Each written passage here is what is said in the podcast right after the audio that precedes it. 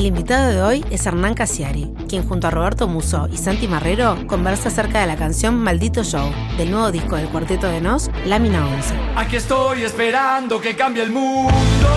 Hernán nació en Buenos Aires, es editor y escritor. Fundó la editorial Orsay y Orsay Audiovisuales. Publicó novelas, libros de cuentos y historietas. Desde el 2012 lee sus cuentos en las radios de mayor audiencia de Argentina, y el éxito de esas lecturas hizo que comenzara a leer sus cuentos en televisión y teatro. Bueno, hoy estamos eh, con la compañía de Hernán Casiari, De un escritor. un escritor. ¿Sí? Más antes que cualquier cosa. Digo, porque yo voy a- puedo hablar mucho más de, o conversar con ustedes de la letra, no tanto de la música, porque soy muy... De hecho, tengo oído cero. Ajá. Así que puedo... Comprobado compro- científicamente. compro- científicamente comprobado que no tengo oído. Eh, y puedo, puedo en- entender un poco más, tampoco tanto, ¿eh? porque una cosa es escribir prosa y otra cosa es escribir canciones. Una cosa que decía García Márquez siempre me gustó, que si le hubieran dado el don de escribir bien, él escribiría bolero de tres minutos. Es mucho más complicado, decía, escribir un bolero de tres minutos que crónica de una muerte anunciada. Para mí es al revés, pero bueno. Bueno, cada cual tiene, ¿Qué cada cual tiene sus problemas, o sea, ve más verde el pasto del vecino. Es verdad. Y estamos con Santi también, nos acompaña. Es verdad. Han invitado de honor. Es no soy escritor. Ni quisiste serlo tampoco, ¿no? No por ahora. Este, Ojo, está amenazando. ¿eh? sí, no no, por por ahora. ahora, no por ahora. Pero, pero bueno, sí, eh, también creo que un poco lo que me relaciona en sí entrar un poco también en la lírica de la canción, más allá de que soy músico y que comparto, obviamente, el, el texto siempre es parte de, la música. Sí, también me gusta ver estas cosas más como estudiante de, de filosofía y comunicación, un poco son como dos cosas que, que se relacionan en mi estudio, en lo que he estudiado y, y nada, siempre me gusta como tener un poco esa pata entre lo académico y, y haber naufragado en estos temas Claro. con autores y también con la sensibilidad más de, de un creador eh, que viene más por otro lado, ¿no? Entonces como que se mezcla lo conceptual y las emociones ahí a veces a la hora de, de analizar. Por te bueno. imaginarás, Hernán, cuando yo termino de hacer una letra y se la muestro a Santi que tiene este perfil, a cada uno del que es distinto perfil, Espérate. a lo que me, a lo que me, Me imagino, pero ¿vos terminás de hacer una letra antes de empezar con la música? No, No. simultáneamente. Sí, al, al mismo tiempo. O sea que lo que mostrás es canción de Claro, pero estoy pendiente de cuando se la muestro es Santi, ¿qué me va a decir de la letra y esto? Alvin, ¿qué me va a decir de la música y de la melodía? Cada uno tiene su, Claro. su chakra en la cual es más especialista. Claro. ¿no? Y en este caso puntual, en, en Maldito Show, en donde la temática es tan abarcadora, más que nada, me imagino que de una época, de una época que es la que estamos viviendo, eh, donde estamos patinando o tratando de surfear lo que ocurre. ¿Qué respuesta inmediata tuviste al principio? A los dos o tres primeros que le mostraste la canción. Es que se- generalmente se muestra todos juntos. Por Ajá. eso te digo que es una, una catarsis, ¿viste? ¿Y qué ocurre? grupal.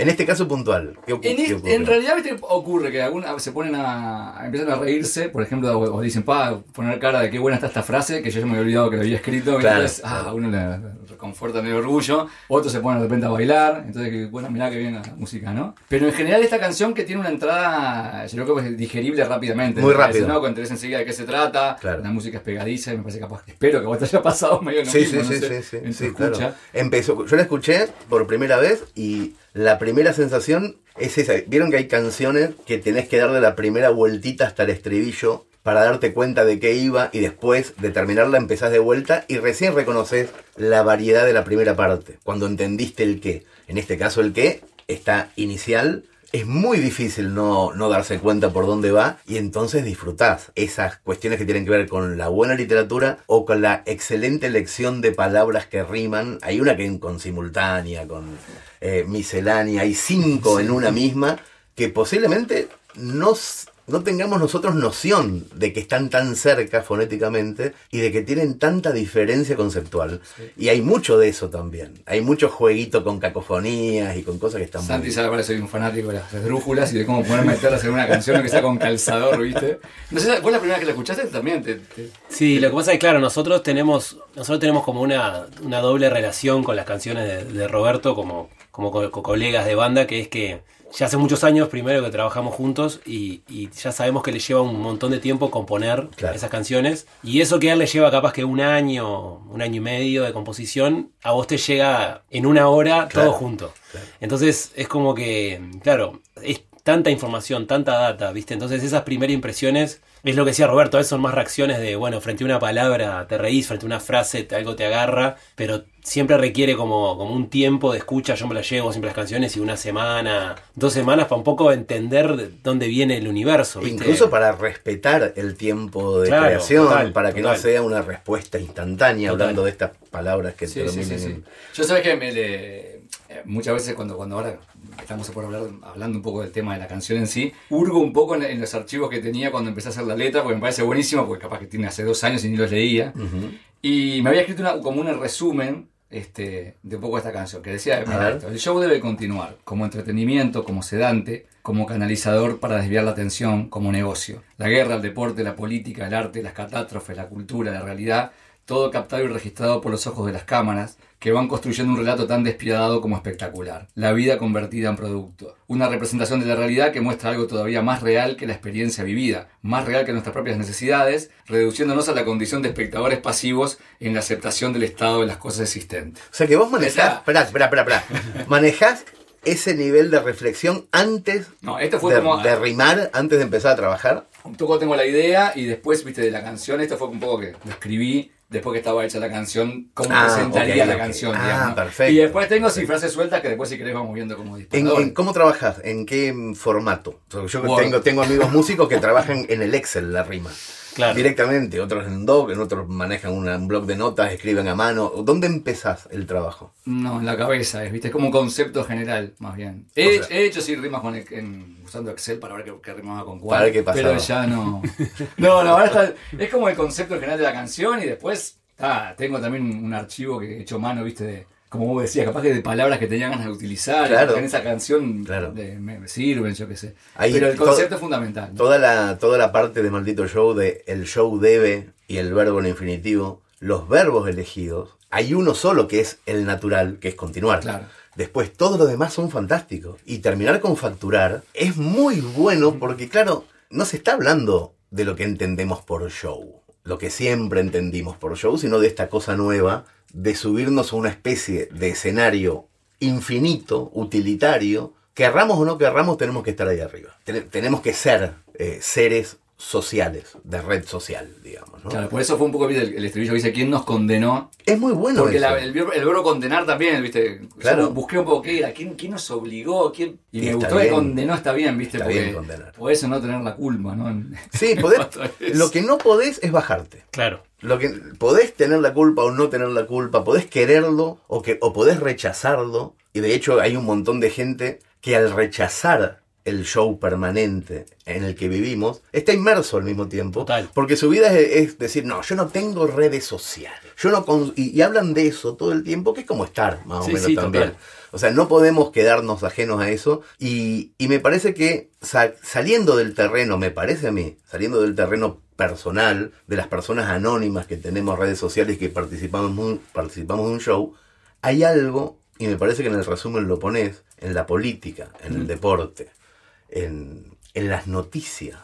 En que una noticia es noticia si hay una cámara de seguridad que, el- que mostró, si no, no es tan importante, no es de noticiero. Que me parece que ahí se pone más profundo desde el gran problema que conlleva el maldito show. Vos cuando, cuando largaste con, con la idea, ¿cuál fue el resorte inicial? ¿Hubo un resorte inicial? Y un poco eso, ¿viste? El, el- el tema de cómo estamos inmersos en esta eh, vorágine de información en la cual, eh, como, como dice, el- no, estamos condenados, no, no puedes escapar, sea como vos decís, este, por, la, por, por la negativa o por la positiva, digamos, Claro, ¿no? claro. Este, el, el hecho de estar, viste, bombardeados por, por, por ese, ese show, esas luces que están, como decía ahí, ¿no? En la política, en las noticias, eso que, esa cantidad de, de información que tenés que te hace eh, anestesiar, como dice el, el show debe anestesiar, es una de las, de las Sí, palabras claro, que te ahí, claro. de ves un- una, una imagen de una guerra que está muriendo gente y enseguida un reclame de Muy jabón rápido. y te ya lo Muy mismo. rápido. ¿Viste? Sí, sí, no, te da, no te da el tiempo para vos poder asimilar a tu psiquis, asimilarlo, ¿no?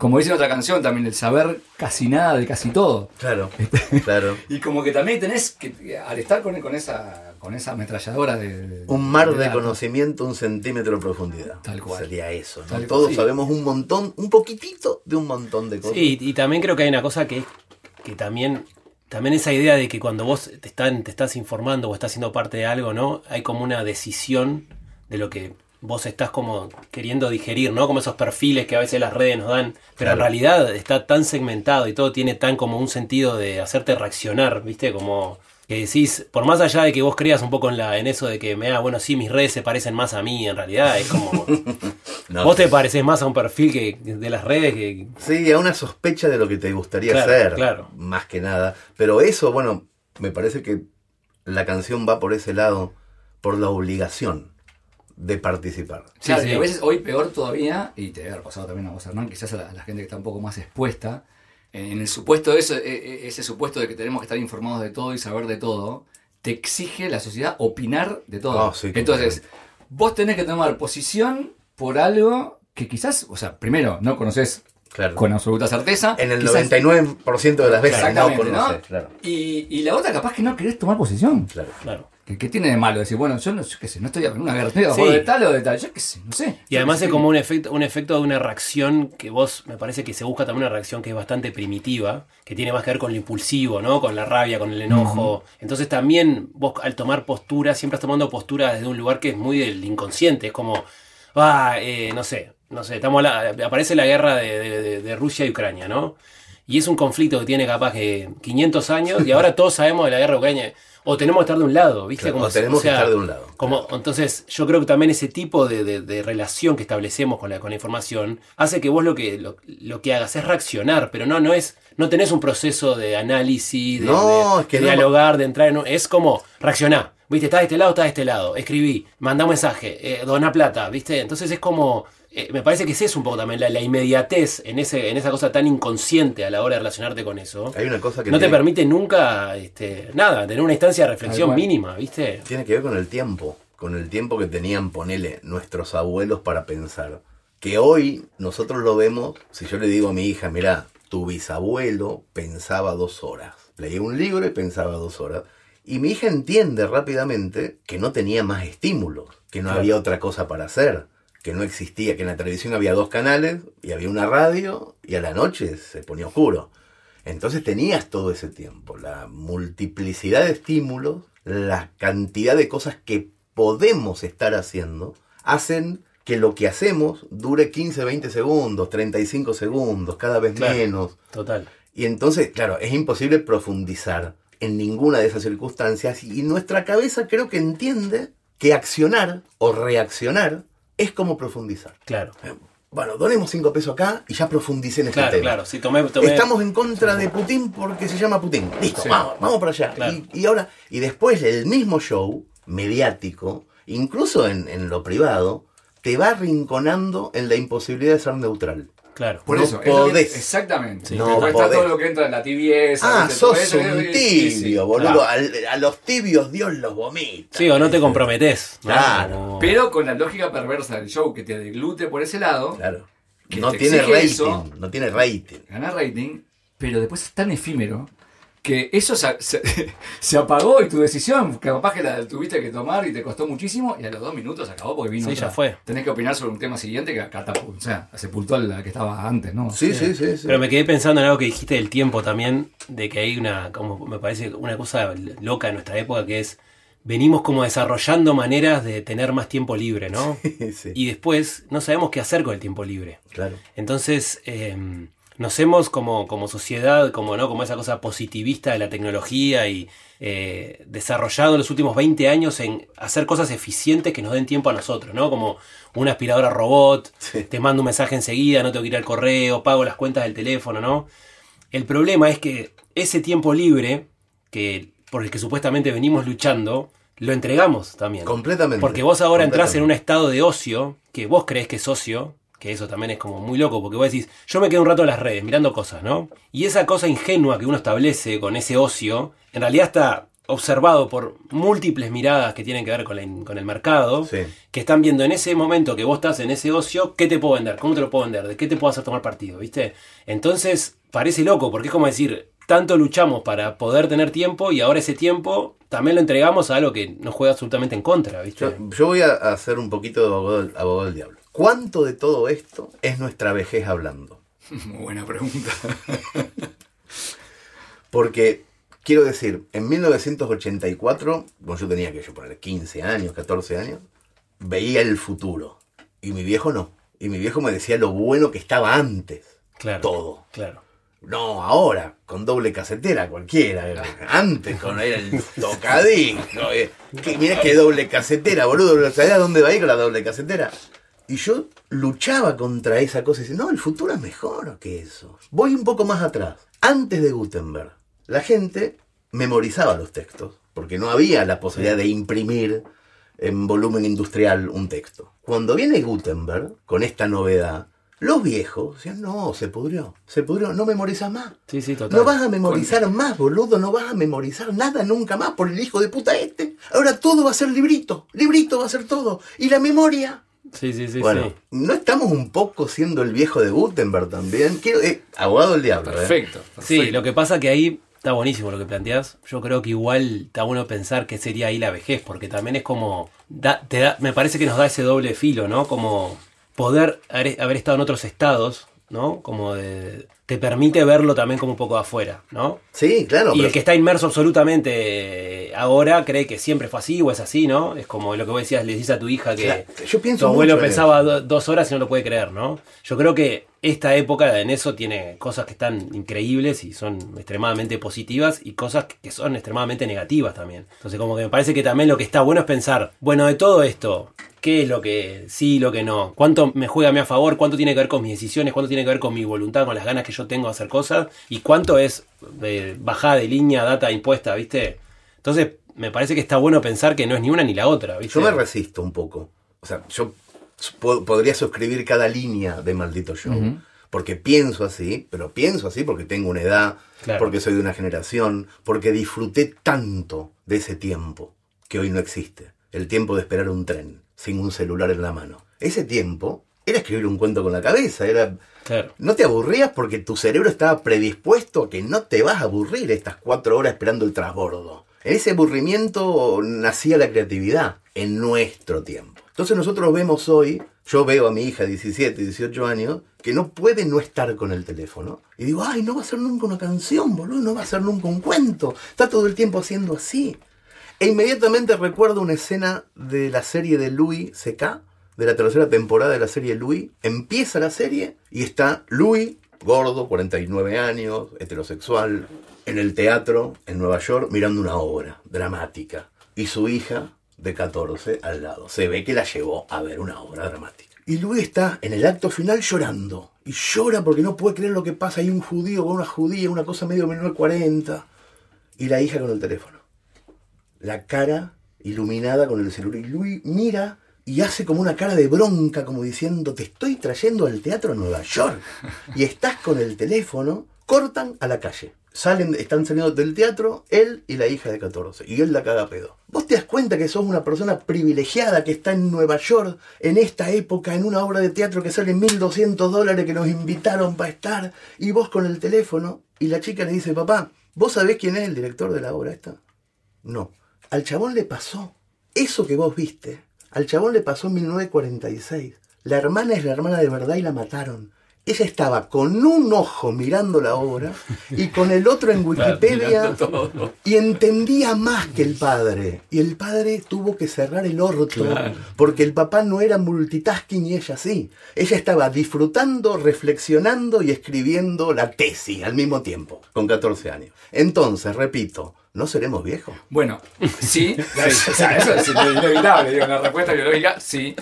Yo lo que, lo que, lo que muchas veces veo, viste, y, y que, que defendemos mucho en las canciones del cuarteto, es no tener como lo que es esa llamada bajada de línea, viste. Entonces no Claro. estar, no estar que no esté eh, escribiendo las, las, las canciones desde un pedestal eh, de, de moral impoluta y que vos decís esto, yo tengo la razón y todos ustedes allá no, ¿no? Y esta canción no es la excepción, ¿viste? A mí me parece que Claro. esa primera persona, ¿viste? Que va relatando Sí. lo que es el maldito show, porque tampoco toma muchos cosas, juicios de valor, hace así, la publicidad, así que esto, que el otro, es como que va relatando lo que pasa, él le llama maldito show. Pero claro, está también inmerso en el show. O sea, Completamente. Lo podés hablar con propiedad porque estás ahí adentro y, y- y lo estás reconociendo, digamos, ¿no? Entonces, No, pero además ese, la- ese juego es el que me interesa de no decir, no, porque esto está mal y lo que estaba antes era mejor y que Por eso también que a veces pasa que a veces nos preguntamos, bueno, ¿cómo se engancha tanta gente joven con las letras Claro, nuestras, ¿viste? claro. Y me parece que está bien por ese cuidado y ese Pero a mí me parece que- respeto, por llamar de, agua- de alguna forma de... Es que hay una revolución en el, en el concepto de la canción que me parece que es inicial y que me parece que es la gran idea bajo la que se erige después el gran iceberg de la canción completa, que es justamente estar condenados a participar. Ahí me parece que ya desde ese lugar todo lo demás es válido. Porque es esa es la gran novedad. O sea, te vas a encontrar todo el tiempo con gente quejándose de ciertas cosas que tienen o que nos trajeron aparejadas las tecnologías. El vértigo, la vorágine, la imposibilidad de pensar. Pero el hecho inicial de la condena, de que sea como el aire, estamos condenados a respirar. Estamos condenados a participar. A sentirnos a veces anestesiados. Porque volviendo o saliendo del personaje del abogado del diablo, no todas las nenas de 14 años son la hija de Luis. Hay un problemón. y es real ese Sí, sí. problemón. Y es científicamente comprobable ese problema mental Sí, sí. de anestesia, de, anest- de anestesia, sobre todo en, la- en ciertas juventudes, que no conciben que después de una obra de teatro hay que ver la Wikipedia, que están en cualquier banana, o incluso nuestras madres, o sea, mi vieja está en cualquiera, está en cualquiera, esa señora que recibe estímulos, se cree todo lo que le Sí, dice sí, la sí, televisión o la radio. Tal cual. Igual, ¿sabes qué es loco, Hernán y Santi? Les digo, eh, ahora que está ah, escuchando a Hernán también, me pareció también como, como re interesante de- sociológicamente hablando de muchas veces que, en muchas canciones que han pasado de un tiempo a esta parte, como a veces, el, la- por decirte algo, eh, la idea para un video, ¿no? un guion de video que nos muestra un director o alguien para hacer la canción o alguien que comenta sobre la canción, sin que la canción hable explícitamente nada de celulares ni de tecnología, porque en realidad mira que te puedes Nada. ver esta Sí, sí, página no dice nada. Sí, Capaz sí. que es a- alguien que está hablando del surgimiento de la televisión color en, el- en los 80. Sí, ¿viste? sí, o de la imprenta O de de Gutenberg en imprenta, Tendría que 1600. revisar la letra a ver si no hay alguna cosa ¿viste? anacrónica, pero el tema es que eh, a la gente, que a un tercero que, escu- que, que lee la letra, que escucha la canción y todo eso, lo lleva indefectiblemente a gente con celulares, ¿viste? Los zombies, ¿no? Apocalipsis Sí, sí, sí, zombie, sí, son zombies con celulares. Lo que pasa es que el canción no dice nada, en pero el celular no es, ya no es más una herramienta, ya es una extensión. Sí, total. Entonces, más que gente con celulares, es gente conectada. No importa con qué, porque hoy puede ser con un, con un teléfono, con un reloj de estos de Apple o con los cosos Glass. O sea, ni siquiera es un celular. No importa, porque dentro de cinco años, cuando el celular no funcione más y sea otra cosa, va a seguir teniendo sentido. Y dentro de 10, cuando realmente seamos seres telepáticos, porque Sí, sí, nos sí, implantamos un chip y desde ahí recibimos la información, va a eh, va a tener sentido igual. Entonces, no es el celular. Hoy es esa el celular es la imagen, es como el reflejo del momento. Es pero- nuestra extensión hoy. Claro. Pero no va a ser nuestra extensión en 10 años. Claro, por eso el cuidado de tener la justamente la letra de las canciones estas que como que este, sobrevivan al, Bueno, eso es aconte- a importantísimo. los aconteceres tecnológicos. digamos, Eso es importantísimo. Vos surfeás toda la información esquivando los, eh, los formatos para que pueda quedar viva dentro de 10, 15 años. No, no, no, no, te, no decís la palabra messenger, por ejemplo. Claro. Que es una cosa que se hacía hace 10 y hoy queda vieja la canción Sí, si sí, sí, decís messenger. O cualquier cosa que estuviera total. de moda hace un rato. Yo pensaba cuando decías lo del abogado del diablo también como dos cosas pensé. Cuando dijiste lo de Gutenberg, que me hiciste acordar, pero también que me acuerdo cuando empezó como a salir los celulares, que había unos que decían, bueno, ahora nadie va a hablar con nadie, y te mostraron unas fotos del subte de Nueva York en el 20, todos con el diario. Claro. O sea, cada uno leyendo el diario, ¿no? O sea, como eh, eh, la misma sensación, ¿no? Con diferentes tem- temporalidades. Eh, Es que siempre vamos a tenerle miedo al cambio de paradigma. total. Porque Pero- estábamos bastante cómodos, Claro. sobre todo con los paradigmas de nuestra juventud. Sí, sí, sí. sí. Nos sentimos cómodos con los paradigmas de nuestra juventud. Cuando empiezan a cambiar es por dos cosas, porque pasó el tiempo, el suficiente, para que un paradigma cambie y porque además pasó el tiempo suficiente para que vos no seas más un joven. Claro. Entonces, me parece que las dos cosas nos soliviantan. Sí, total. ¿no? Pero al mismo tiempo pensaba, ¿no? En esa doble faceta del abogado del diablo, como también cosas que antes eran vistas, ¿no? Como, no sé, fumar en un avión. Sí. ¿no? Y hoy lo ves y decís, fumar en un avión, pero ¿cómo fumaban en un avión? Claro. ¿no? O que manejabas borracho y chocabas y era, era como- Un aten- un atenuante. que era un atenuante de la pena, pobre, estaba borracho, ¿no? Entonces creo que frente a esta relación de, de esta condena del show, hay algo de romanticismo de una época en la que no estábamos, pero también hay unos sensores de alerta que se Sí, a activan, full, ¿no? a full, full. Entonces por, como eso, que... por eso pongo la, siempre la imagen de abogado del diablo. Yo no pienso esto. Claro. Me, me- me interesa que lo debatamos un poco, pero en realidad a mí me da miedo. Claro, y más te digo todavía, todo, todo lo que hemos, bueno, los los acontecimientos también más recientes de, de elecciones democráticas, no sé si ponerle comillas o no ponerle comillas, no sé qué, definidas por el maldito show. Sí, sí, sí, Digo, claro, Porque hoy claro. se, Sí, total. eh, se transforma en que vos, un- no sé, cualquier figura política o candidato, lo que sea, para mucha gente vale más el, el escenario que tiene, ¿no? como decimos nosotros, Sí. la- el, el- el- el- el- el panel de luces y toda la parafernalia de alrededor, quizás que realmente lo que debería importar que es el, el trasfondo de, de su discurso y el su plan, ¿no? Y el- la gente que vota- mucha gente vota Sí. sí, otra gente vota más por lo que está viendo que por lo que es este Sin duda. lo que está atrás del Sin duda. Eso, eso me parece que igual como que medio, no sé si siempre, pero es como algo bastante viejo, ¿no? Como Sí. yo me acuerdo a mi abuela ponerle clarito hablando de la, la- o sea, la elegancia o la facha, por decirlo de una manera, de, de los políticos, La ¿no? Como- dentadura. claro, como claro, como sí. La dentadura. Ha, han gan- ha ganado gente por los dientes. claro, o sea, Que no lo puedes creer, pero ha ganado gente por Sí, los sí, sí, dientes. O ha perdido gente, Gente- inteligente porque le faltaba un diente claro. o algo. Sí, sí, es que ahí me parece que le- me parece que ahí pecamos de creer que, ¿no? Como muchas decisiones que tomamos son racionales y son absolutamente inconscientes. Sí. Y eso me parece que el maldito show, sea que lo que sea, lo tiene muy claro en el sentido de que sabemos que en realidad no estamos pensando y saben que en realidad no estamos pensando, ¿no? Creo que la diferencia es lo que se marca en la primera estrofa. Eh, me parece que antes podíamos quedarnos afuera si queríamos Sí, del sí. show. Podíamos. Un poquito más afuera capaz. Sí, pero. No sé si del todo, pero- No, no, pero existía la posibilidad. Existía esa posibilidad. De decir, bueno, yo me voy al campo. E igual sigo siendo un ciudadano. Hoy podés tomar la decisión de irte al campo, o sea, de apagar, de desconectarte. Pero me parece que dejás de ser un ciudadano. Me- esa sensación me da. Te- el precio que te cobran es que no estás más. Hmm. En cambio, antes eso lo podías hacer. Había mucha gente muy inteligente que se iba con sus libros y un día volvía con una tesis y cambiaba el mundo. Me parece que eso es lo que ya no se puede hacer. Vos hoy podés cambiar el mundo estando adentro, nada más, cambiando el mundo. No hay más outsiders del Entre sistema, comillas, digamos. claro. Ya no es más cambiar el mundo, es Sí, sí, total. una pelotudez, cambiar una cosa. No podés hacer la, de- la gran Galileo. Que dijo, ah, sí, ok, estoy, tengo que abjurar que esto que pasa, vos, papá, decir que no pasa, bueno, me voy. Y se fue, 40 años, escribió una cosa así, que gracias a eso tenemos micrófono inalámbrico ahora. Claro. O sea, siguió por fuera del sistema y generó una cosa que cuando se murió el discípulo le dijo, che, este hombre siguió pensando, miren lo que pensó. Y gracias a eso ganamos. Bueno, ese Galileo hoy estaría en las redes sociales en vez de irse y lo hubiéramos perdido. Sí, total. Esa sensación da, que el show lo que hace es te está fagocitando directamente, no te permite jugar a otro juego. Sí. Y eso es el vértigo. Cuando me decías de lo de, lo de Abogado León, también me quedé pensando el- el cómo va cambiando también el tiempo y todo eso, de- y de Gutenberg también, en un...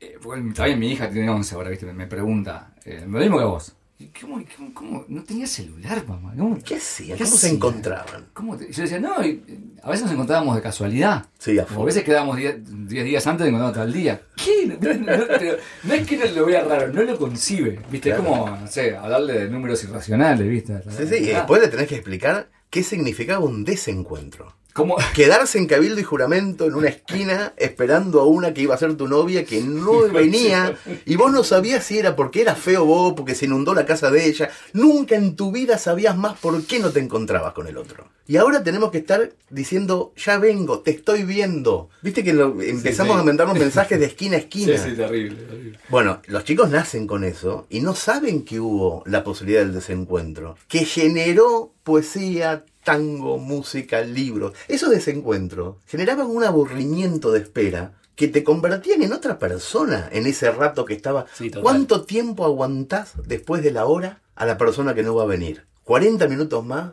¿Una hora? Bueno, eso te convertía en un tipo cobarde, valiente, esperanzado o pesimista, pero algo escribía en ese lugar. Que bueno, vos más todavía. algo, algo, algo te pasaba en ese lugar que ahora no está pasando. Y no sé si está mal. Sí, sí, sí, total. No tengo idea si está yo, mal o está bien. yo pensaba, cuando vos hablabas hoy de lo de la creatividad y lo de los jóvenes también, ¿no? Como, eh, en el, como me pasó con el último disco de Rosalía, que, que mm, la primera escucha me gustó, o sea, no, no lo enten- no entendí qué me pasaba con el disco. Y después empecé a pensar un poco cómo también eh, la música que nace o el arte que nace es como una manifestación del tiempo en el que ocurre, ¿no? Claro, claro. Y esa música que parece de TikTok, porque dura 15 segundos una parte de la canción, de repente se va otra cosa que no tiene nada que ver. Parece como si estuvieras scrolleando por Sí, TikTok. sí. Y como también mi primera escucha fue bastante, no de subestimar, pero sí decir, pa, Ya no es malamente, raro, ya no es malamente. Claro, qué es raro. Y después, cuando dejé como el prejuicio de lado y lo dejé entrar, dije, qué, qué profundidad que tiene esto. En que- estas baldosas tan cortas. Claro, en esto que se está moviendo y en esto que es tan complejo de todo cambia, todo rápido, va un estilo, un género, todo. Qué profundidad, qué, qué idea, qué concepto, qué capacidad de hacer arte en una época de collage, ¿no? De collage inmediato, pues además es eso. Sí.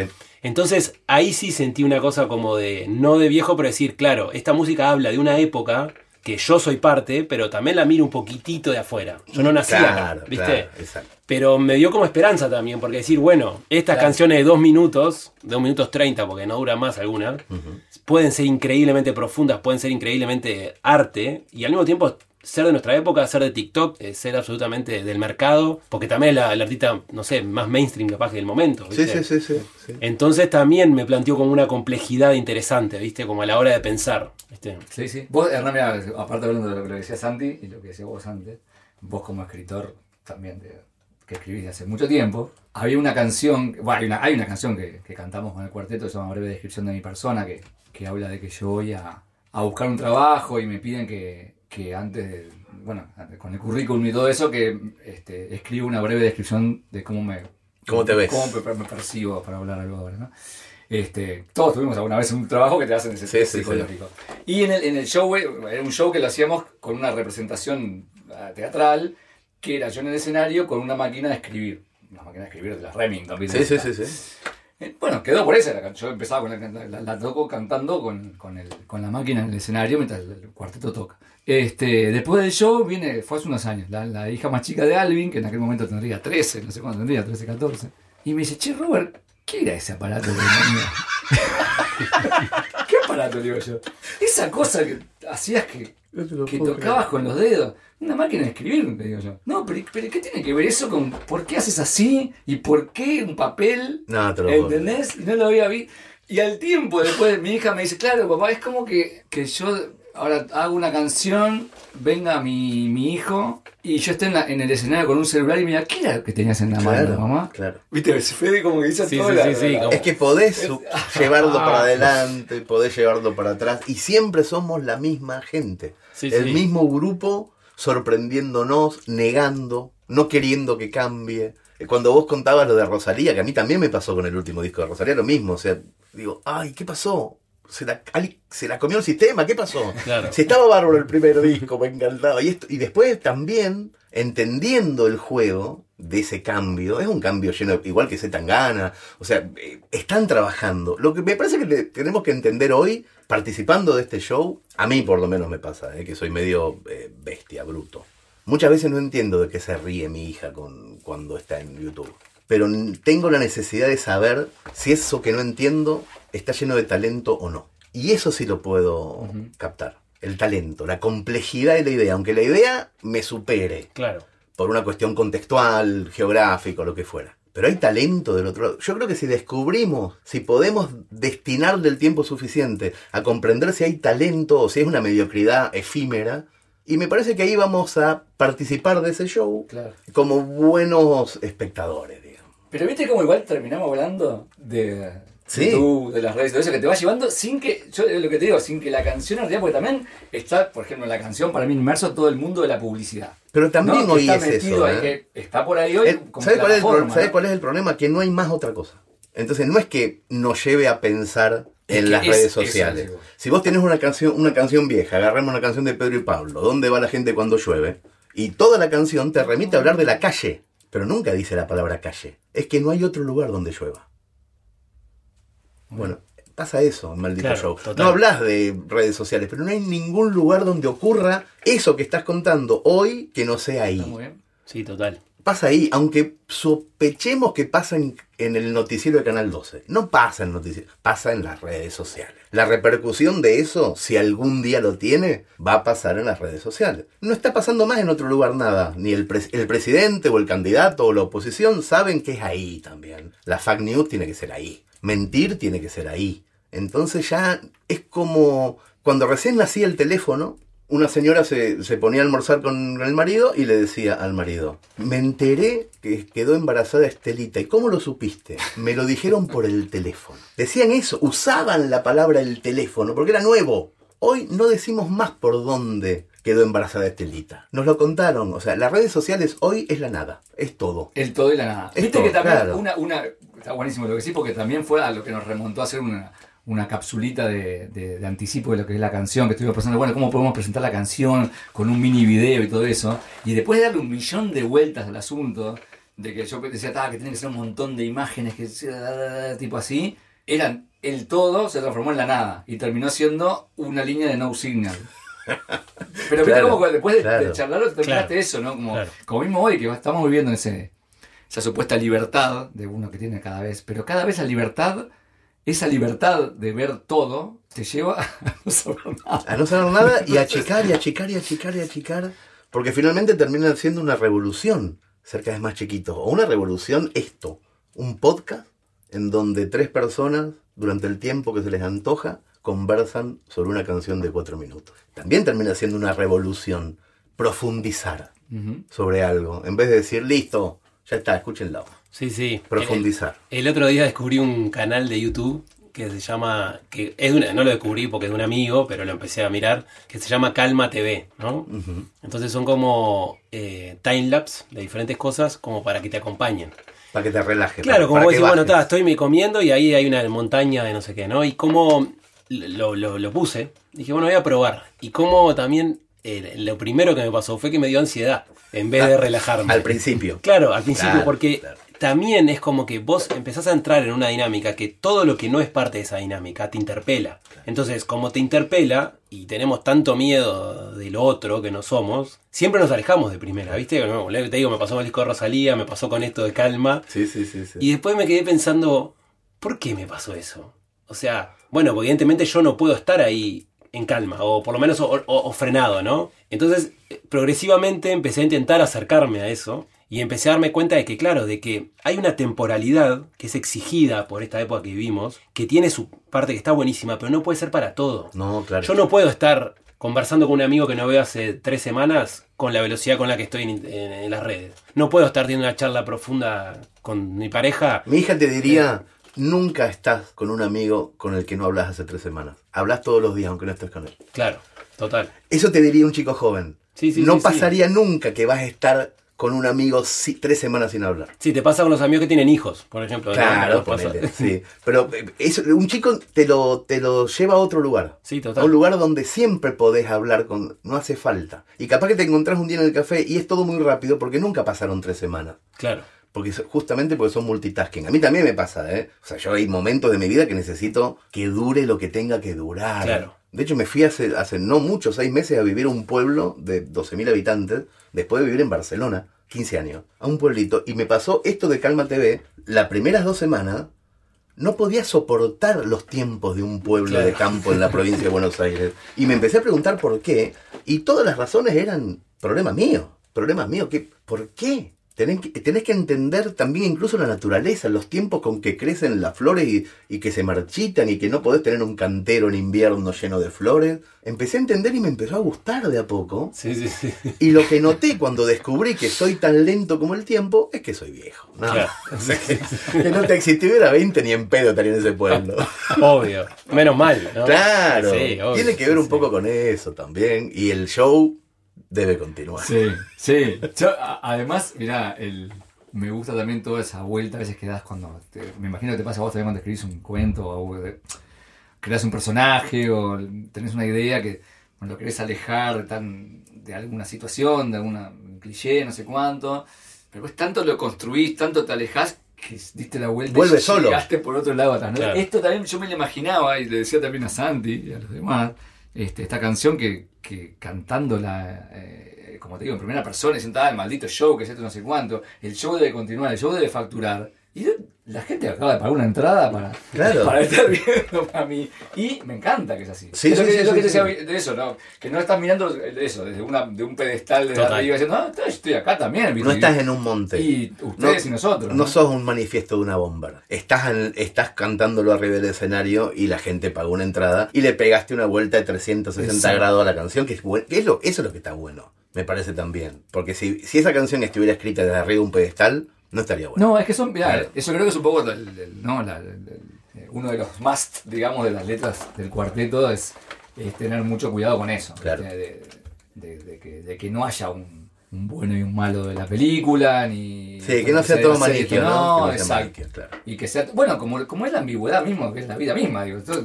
Sí. todos tenemos contradicciones, no hay personajes que, sea, que sean blanco-negro, ¿no? Sí, yo creo que también en definitiva a veces lo que buscas es como poder tener la capacidad de reflexionar sobre las cosas un poco. Y no lo que decías hoy o que hablábamos hoy, no de tomar capaz que postura, pero por lo menos reflexionar. Viste, por ejemplo, no sé, yo toco con una banda, ¿no? Que tiene un alcance de X personas. Le pongo un buzo Nike, ¿no? E- Este buzo Nike, eh, ¿qué, ¿qué onda? Yo estoy siendo parte, estoy publicitando a Nike, eh, pero no me están pagando, entonces soy como parte de la publicidad. Ese creo que tipo de reflexiones, por más que después digas, sí, me encanta estar con un Nike arriba del escenario, y tengas el derecho de ser lo que quieras ser, Sí, sí, sí. me parece que no iba a eso, a poder decir, bueno, está, pongamos el ojo un poco, en- en- sobre todo en las fronteras, ¿no? Claro, de todo exacto, esto. En qué soy un artista, en qué soy una, una publicidad, un sonajero andante, Sí, sí, sí. en qué estoy reproduciendo cosas que en realidad me detesto, ¿no? Entonces, como me parece que lo que está bueno de esto, de, de sentirse inmerso y pero al mismo tiempo cuestionarlo, es, bueno, por lo menos voy a pensar. El esto, único, ¿viste? lugar, el único lugar donde puedes cuestionar real es desde adentro. Porque desde afuera, creo que hoy, hoy como están las cosas, cuestionar desde afuera eh, me parece que peca de una soberbia medio como hasta absurda, Sí. diría yo. Es muy siglo XX el cuestionamiento, el cuestionar desde afuera. Sí, sí. Porque afuera de qué y quién sos si estás Total. afuera. Sea, yo veo mucho sociólogo viejo, por ejemplo, hablando de redes sociales que vos, y de cosas que tienen que ver con. que no saben adjuntar un mail. Entonces, ¿cómo pueden hablar de cosas que si, si no saben ni siquiera lo, la prehistoria de todo lo que está pasando? Sí, sí. que se quedaron con sus libros de los 70 y nada más. Ese nada más me parece que te invalida para, para conversar sobre lo que está pasando hoy. En cambio, si vos estás adentro del hoy, trabajando desde el hoy, y ahí sí puedes decir, che, cálmate, ve un rato, me siento ansioso, salgo, vengo, estamos condenados, no podemos salir, pero estamos adentro. Claro. Me parece que desde Sí, adentro bueno, se puede. Y por eso te digo que y exactamente, que vos podés hacerlo desde, Claro. el conocimiento, digamos, de, de Sí. causa, ¿no? Sí. En el caso también nosotros, yo que sé, también, el- con el cuarteto tenemos un gran trabajo, por ejemplo, de, de las redes del cuarteto. Y que yo a veces, cuando, cuando hablábamos con Santi, con los demás, cuando empezamos a tocar, llegaba el momento del show, no sabías cuánta gente iba a ir. Claro. Eso vos lo pensás hoy, es una locura para todo, para la gente, para los productores, para... ¿Cómo que no? Y no sabían. Claro. O sea, era, llegamos de repente a un, a un, a un recital del cuarteto y llegamos con aquello y decíamos, pa, mirá, sacó la gente de ahí. Mirá. Será para otra cosa, no. Era que estaba la gente esperando para el show. Y si no, viendo desde atrás del. A ver cómo se- a ver si se llenaba o no. viniendo, viste, por el telón y dice, "Pua, hay 20 personas nada más, viste, una locura, ¿no? Eso- que estábamos como ciegos, ¿no? Claro. ciegos de todo. Que también, claro, era, sí, es una locura. no es la- lo pensás hoy no, no, no te cabe en la cabeza. Y Claro. eso que vos decís, bueno, está, sí, capaz que vos decís, renegás un poco de lo que es este, el show de las redes sociales y todo, pero invertimos muchísimo en eso. Claro. Y de hecho, este, hoy por hoy, el saber que tenés una gran base de fans y que hoy sabés que largás el comunicado de que estás en determinado lugar y fueron 2.000 personas a comprar Claro. entradas ese mismo día, Claro. sin eso, es un arma que no tenés. Completamente. Porque Pero es- también podías vivir sin eso cuando Claro. no existía eso. Total. Podríamos vivir. Pasa que ahora está. Claro. Ahora está ahí, no podés vivir sin eso. Sí, y también yo creo que es eso cuando vos volví, volvé- vuelvo a lo del abogado del diablo, pero también es como que esa manera de estar hoy a nosotros un poco nos interpela por ser más veteranos y me parece que lo que es difícil es decir, bueno, capaz que si no llegamos nos deja fuera. Claro, Entonces bueno, ese- también por sí, eso claro. reaccionamos como, bueno, esperá, no sé, a mí me pasa, por ejemplo, ahora a veces me piden que haga unas cosas para el TikTok del cuarteto, ¿no? Y evidentemente es un ¿Te piden, código. serio? Sí, me piden, sí. Ah, ¿qué? Pero- No pudieron conmigo y ahora van bajando de edad. Pero claro, yo me veo, yo me veo haciéndole. El otro día hice una cosa para TikTok, ¿viste? Me pidieron, ta, lo hice. Y la especialista en TikTok, que obviamente tiene la mitad de edad que yo, me dijo, bueno, está buenísimo, gracias por el esfuerzo. Pero no, no, no. Pero no va por ahí. Claro, no va por ahí. Entonces, también yo pensaba, ¿no? Y, y trataba de pensar, bueno, ¿cómo podemos llevar esa idea que tenemos de lo que es el cuarteto de Nos a esta nueva red? Y ahí está nuestro desafío, ¿no? Claro, claro. Porque la red sí exige una temporalidad, una demanda, una manera. Pero decís, bueno, ¿cómo yo entro en escena en esto, ¿no? Sin quedar excluido. Porque a veces es una condena no poder salir. Pero al mismo tiempo da mucho miedo salir también. Porque también es eso de decir, bueno, si estoy afuera es porque no lo entiendo. No estoy entendiendo el código, ¿viste? Claro, y cuando no entendés el código tampoco puedes ser protagonista de ese formato. de nada. y eso. Yo, yo me, me bajé. Me bajé a- por propia voluntad. Porque... Pero probaste TikTok y... No, no, no, no, Ah. no, no, no, no. Más o menos como com- voy conociendo los formatos y voy conociendo en cuáles puede funcionar lo que hago y cuando Claro. no, tampoco me quiero apropiar de eso, porque finalmente de ser un gordo de 50 patético Claro. haciendo una cosa, no quiero estar ahí, no quiero, realmente no quiero. Pero lo que sí hago es poner a unos pendejitos a estar ahí, les pago, para que promuevan mis productos, mis libros, mis cosas, no yo. Claro. Pero para que Sí. Gente que sí lo sabe hacer, que es divertida para esa gente, porque es, una- Obvio. es un divertimento medio raro, Sí, medio que no entendemos ni nos importa, pero está bueno que haya pibes de 15 años que sepan que hay un libro que se llama tal y que lo pueden conseguir o que lo pueden bajar o que lo pueden escuchar sin comprarlo. Eso sí me interesa desde ese lugar, pero yo, yo ni en pedo me pongo en primera persona haciendo cosas. O sea, porque ahí digo, no. Te salió bien, ¿eh? Sí, no, muy bien, Sí, porque, no tenemos, cámara. porque tenemos una edad, porque tenemos una edad, te parece que me salió bien. No me salió bien. No es el público que va a estar mirando eso, justamente. ¿no? ¿Y llegaste a alguna conclusión, Santi? Ahora me interesó eso. A una conclusión de. No, De- de- me parece que ahí es donde está Ah, el. que hay que buscarlo. Y Ah, creo que ahí es donde está el desafío un poco, Sí, ¿no? sí, Como decir, bueno, está, este. Pero estamos condenados. ¿eh? Estamos condenados. Estamos condenados. Mira, también pues, cambiando un poco también del tema de, de la música, ¿viste? Que también a veces, eh, tanto cuando yo hago el demo y cuando después vamos buscando entre todos los arreglos, la- la- el, concepto musical, mm, me gusta mucho que, que- y nos gusta mucho que tenga una relación con la letra, ya sea como confirmándola Claro. o como contradiciéndola, digamos, ¿no? Pero nunca un, un término medio. Entonces el maldito show estaba la, la, la duda, ¿viste? ¿Qué haces? Una canción del show que sea lo anti-pop, ¿viste? Re intocable, Claro. no cantable. que Era una opción, digo, estaba, Sí, sí, sí, sí. ah, también. O, como terminó siendo, que me parece que fue una decisión acertada, una canción más popera, ¿viste? Completamente que, popera, sí, que sí, de sí. todo, que es lo que... Lo, que- lo, lo que Que juegue con la ironía o con la contradicción. ¿no? Exactamente, exactamente. Sí, de hecho tiene como ciertos eh, jueguitos internos también musicales, que por ejemplo hay un riff que arranca la canción de Punta Cana, que es un disco de jueves, del disco anterior Nosotros, que es muy circense, ¿viste? Hace como... Es un todo bajada microtonal así. Y mm, está buenísimo que en este tema, que ese Punta Cana es como un personaje que se vive en eso de la Punta Cana y se va de Sí, viaje, sí, se sí. compra una casa y que no sé qué, y que lo otro, ¿no? Y en este en esta canción, en una parte de la estrofa aparece ese, ese Aparece juego. ese, ese Como diciendo, bueno, hay alguien que anda por ahí, viste, surcando los diferentes mundos de, de los discos. Como, como hiperlinkeando Claro, las canciones. total. Y que ¿no? después nos pasa mucho que es increíble que a veces son como cosas que hacemos con intención y a veces no, pero igual la gente encuentra esas intenciones, Claro. viste, y hace esas conexiones, ¿viste? Aunque no existan. Claro, aunque no existan. Claro. Eso es como increíble, ¿no? Que pasa. Sí, La- es la- terrible. Es, aparte uno que se siente orgulloso del, del, Che, del- lo del que- nivel de los fans, del, del- Claro, de lo que claro, escriben y de lo que ven. Que a nosotros nos encanta y somos bastante obsesivos, eso que decías, eh, Santi, de las autorreferencias, de Sí. las canciones, que de repente un personaje aparezca en una y que después apareció en otra canción o es el mismo. Este, eso nos encanta y a veces nos sale inconscientemente y ni lo pensamos.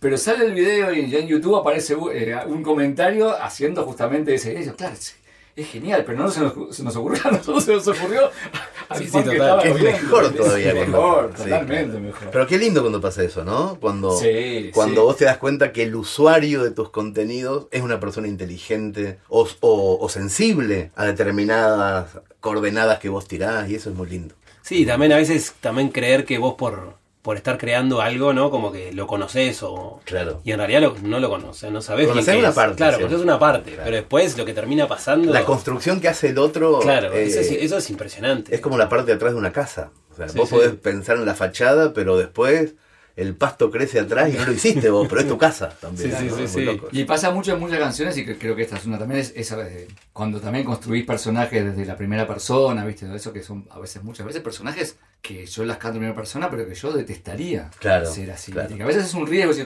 yo lo encarnaré así, la gente entenderá que es así. Y generalmente, viste, últimamente ha pasado que sí, y se da vuelta por, por lo opuesto, digamos, Claro. ¿no? Como que, el, yo que sé, por este maldito está, ah, qué horrible maldito está, pero yo estoy orgulloso de pertenecer al maldito show, y lo hago con mucho orgullo Claro. de estar ahí, ¿no? Este, No, e- e- esa escisión que hay que hacer, o que tiene que hacer el que escucha, o el que consume un producto cultural, entre lo que piensa el autor y lo que dice el personaje, si no lo puede hacer el que escucha esa decisión, estamos en peligro. Y muchas veces pasa que dentro de esta porquería del maldito show, de esta falta de profundidad, también ocurran esos malentendidos permanentes, ¿no? O esta nueva cuestión de la cancelación, Sí. que está ahora tan en boga, que muchas veces ocurre por cosas gravísimas y otras por malos entendidos gigantescos, que tiene que ver con que falta profundidad. Claro, Digo, pero igual, viste, eso. vos, vos- vos te debe pasar también lo mismo, lo que me dices eso de la... No sé si era una estrategia de marketing de, de- de ¿Qué los, cosa? de los- de los jóvenes que están promocionando las... la- Claro, la- sí, no, son, sí, empleados que hacen Que eso de uno- 14 años. Bueno, pues. por eso digo, algo que no hacemos, que, que nunca haríamos, y creo que vos tampoco, es justamente hablar de todo eso, de, de la decadencia cultural, lo que sea, pero nunca subestimando No, claro, al receptor que es muy, muchas veces muy joven. claro. ¿Viste? Y a veces me dicen a, a- a mí, bueno, a nosotros con- por la música, por las letras, yo cada vez como me siento escribiendo eh, cos- cosas más complejas, ¿viste? Más como que Sí, sí, si sí. me puedo a pensar, digo, tía, ¿lo va a entender alguien? No sé, de treinta y pico de años, yo qué sé. Y sin embargo, Te encontrás con sin, que- sin hacer nada por, por decir, "Ah, ta, voy a bajar un poco el nivel para ver si... me Es que pega". no- es al es que revés. no, completamente al revés, completamente. Sí, sí, y también de hecho, a, a mí como uno de los primeros impactos que tuve también de eso fue como toda esa movida gamer, ¿viste? Como lo- los pibes, no sé, yo cuando jugaba de chico con el Nintendo, me- mi padre me decía, bueno, anda, anda a hacer otra cosa, no estés todo el día con el Nintendo, ¿no? Claro. Y como muchos de los, de los ingenieros de software que hoy están desarrollando herramientas que condicionan absolutamente nuestra realidad, la tuya, la mía, Sí, la sí, de sí. todos, que es hasta Waze, hasta Facebook, hasta Instagram. Muchos son pibes que el cerebro lo tienen configurado a través de los juegos. Sí, claro. O sea, los juegos son configuradores de cerebro que después salen por esos generadores de software a nuestra vida y sí a nuestra vida. Completamente. Entonces, es como que cuando a mí me decían de chico, eh, no tenés nada para hacer o vas a perder todo el tiempo. Y yo ahora veo pibes gamer que no solo les va increíble en lo que hacen, ¿no?